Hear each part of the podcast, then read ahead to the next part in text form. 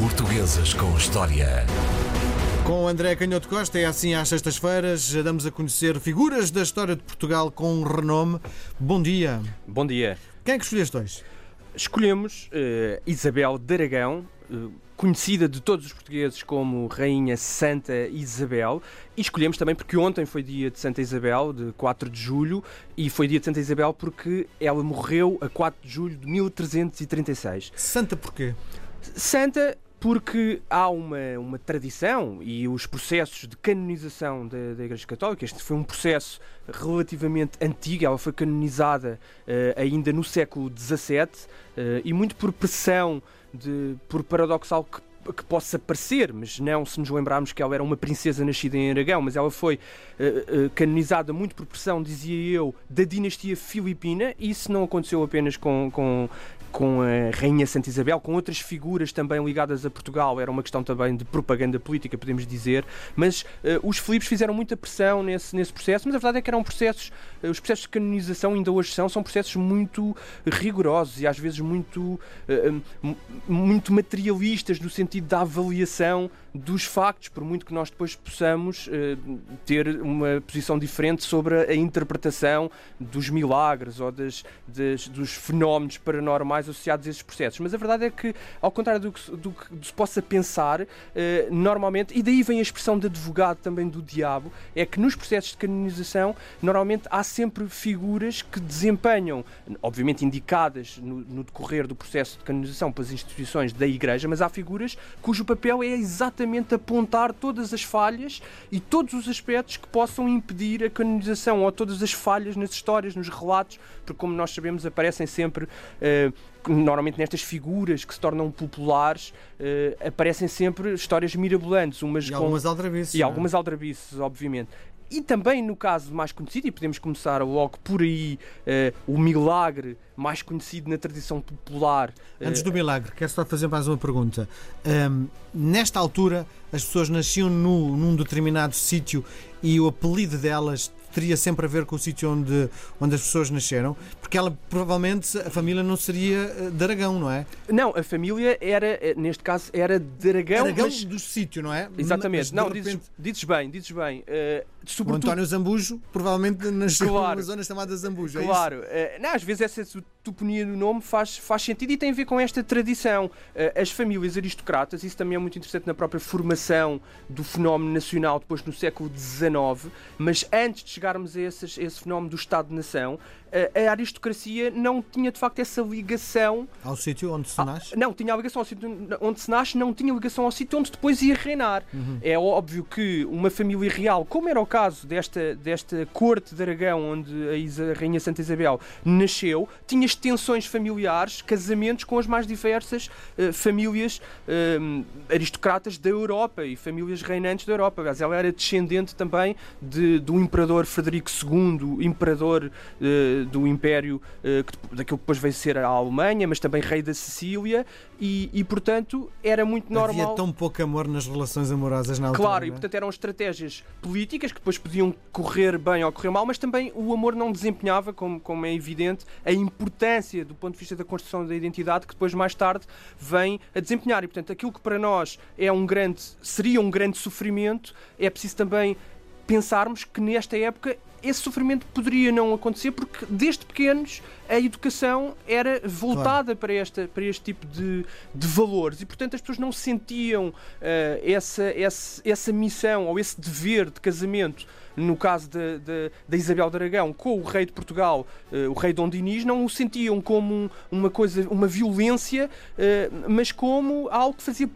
parte da sua própria identidade e da sua claro. própria felicidade, o poder ser, neste caso, a rainha casada com um claro. rei, de um reino, enfim, que ia ganhando o seu prestígio. Não era propriamente o rei mais prestigiado da Europa, ao contrário de Aragão. É preciso começarmos por aí. A Isabel de Aragão era uma, uma princesinha nascida no Condado de Barcelona, mas Aragão era um, era um, grande, um grande reino da, Península Ibérica, um dos reinos mais importantes, porque não podemos ainda nessa altura falar de, de Espanha e de Portugal, tal, tal como depois uh, viremos a falar um pouco, alguns séculos mais tarde, e Aragão era a grande potência do Mediterrâneo, uhum. numa altura, final do século XIII, uh, em que o Mediterrâneo, do ponto de vista económico, ainda tinha uma força uh, decisiva, quer do ponto de vista das trocas comerciais, porque era essa grande porta para o Oriente, para todo o luxo, para toda a sofisticação comercial e cultural que vinha do Oriente, quer do ponto de vista de, do, do, do, Extremo Oriente, quer também do, do, do, Médio Oriente e do Norte da África, e, e por outro lado, um, era, era também uh, um, um, um reino que, que, tinha essa ligação também ao sul da Itália, que, era ainda um, que eram territórios muito prestigiados do ponto de vista político. Ela casou estamos, estamos, com 11 anos. Era isso que eu ia perguntar agora, com 11 anos, completamente menor, não é? Claro, por, por, por, procuração, embora o casamento não tenha obviamente sido logo consumado, mas nesta era, era um, é uma época em que, como dizem os historiadores, que aos 14 anos nós quase que podemos, enfim, correndo sempre aqui algum risco de anacronismo, dizer que a maioridade se obtinha aos 14 anos, a partir dos 14 anos, que era uh, também a a, idade em que os rapazes começavam a servir como pajens e, portanto, iniciavam a sua carreira de, de cavaleiros e de grandes senhores de, da guerra. E, portanto, também no caso das, das, das raparigas, a maioridade era praticamente aos 14 anos. E, portanto, não era raro os casamentos serem feitos um pouco antes por procuração e depois virem a ser concretizados um pouco mais tarde foi o caso da, da, Isabel de Aragão, que depois chegou a Portugal, tinha, Dom Dinis tinha pouco mais do que 18 anos, e o reino de Portugal vivia nessa altura, aliás, um pouco como uma grande parte dos reinos da Europa uh, vivia uma situação relativamente atribulada. Nós às vezes falamos aqui ao longo destes, destas rúbricas sobre as dificuldades que uh, ocorriam na sucessão, porque os reis, por garantia de, de, de transmissão, de sucessão no trono, numa época em que as crianças, a mortalidade infantil era elevadíssima, portanto as crianças morriam muito cedo, muitas crianças morriam muito cedo e os reis, por uma questão de segurança, tinham muitos filhos, alguns deles bastardos. Só que isso que era uma segurança para que, para que não houvesse uma disputa de outras famílias aristocratas, porque se o reino se o rei morresse sem herdeiros, poderia haver uma disputa ou de outras famílias, ou num caso até mais grave, de, outros, de outras famílias, mas não da aristocracia do próprio reino, mas de outros reinos concorrentes, porque estamos a ver que eles se casavam, as famílias casavam-se.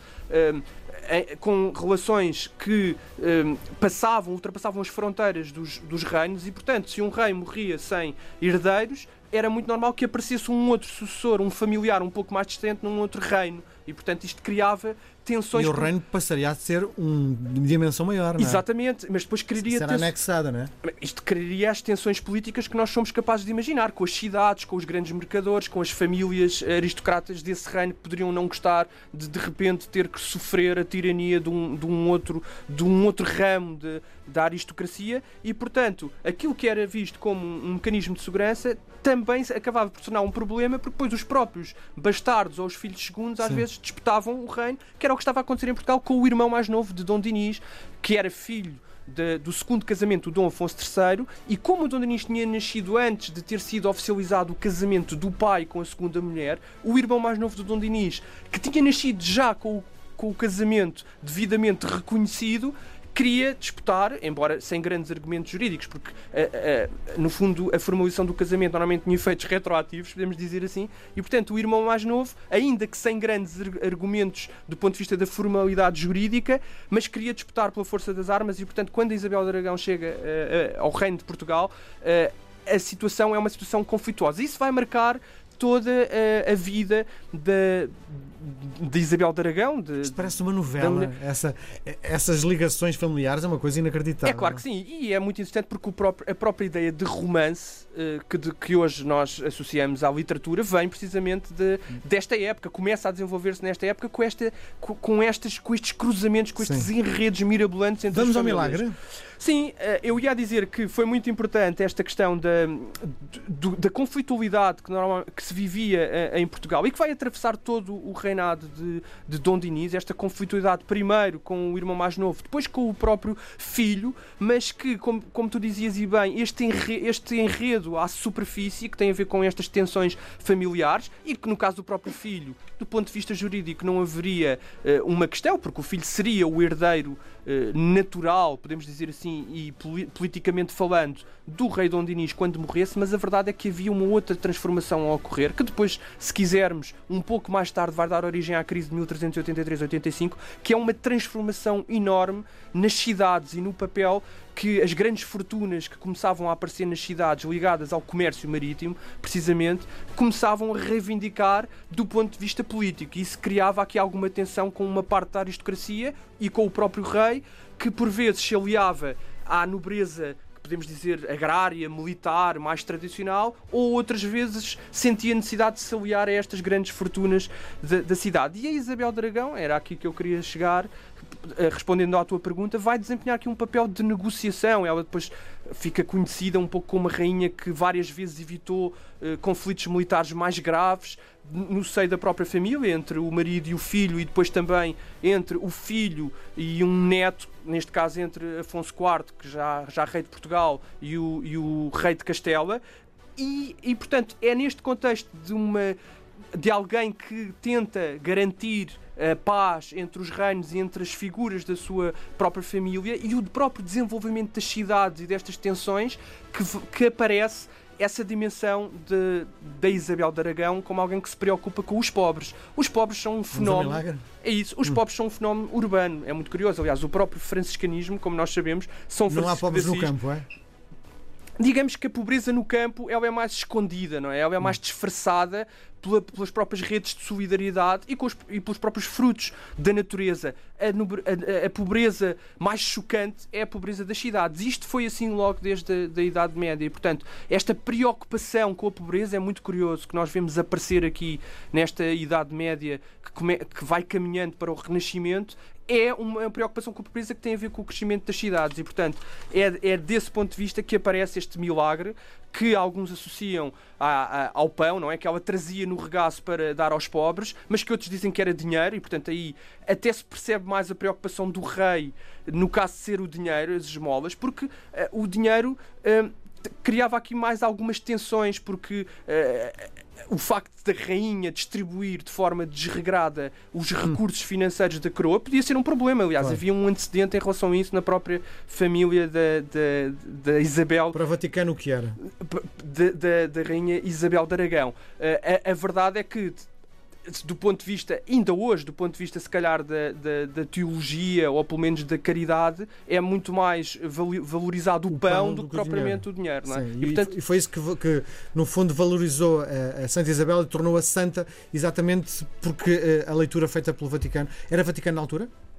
Embora, bem, é, é, era, podemos dizer que sim, podemos dizer que falar de Roma, não é? Embora depois há um, há um cisma, mas não vamos entrar nessa questão sim. que é mais complexa com os, dois, com os dois papas. Mas sim, uh, eu, eu diria que uh, é todo o despojamento, mas esta questão do dinheiro é interessante de um outro ponto de vista, é que percebemos melhor a censura do rei, o facto de ela ter, uhum. uh, de haver este disfarce, esta necessidade de esconder do rei que estava sim, claro. a praticar a Se caridade. calhar era é? dinheiro, mas dava-me mais jeito para canonizar esta mulher que fosse pão, não é? Precisamente, precisamente. E, mas a verdade é que uh, uh, o túmulo dela, que é um dos túmulos mais antigos, tem, de facto, Onde está? Uh, resume essa, essa, essa figura, está em, em, em, Coimbra, estava no antigo mosteiro de Santa Clara a Velha, que foi inundado pelo Mondego e recentemente reconstruído, e depois no mosteiro de Santa Clara Nova. Muito bem, André Canhoto Costa, com grandes figuras da história de Portugal, e Isabel de Aragão foi a protagonista de hoje. Até sexta-feira. Até a semana. Portuguesas com História.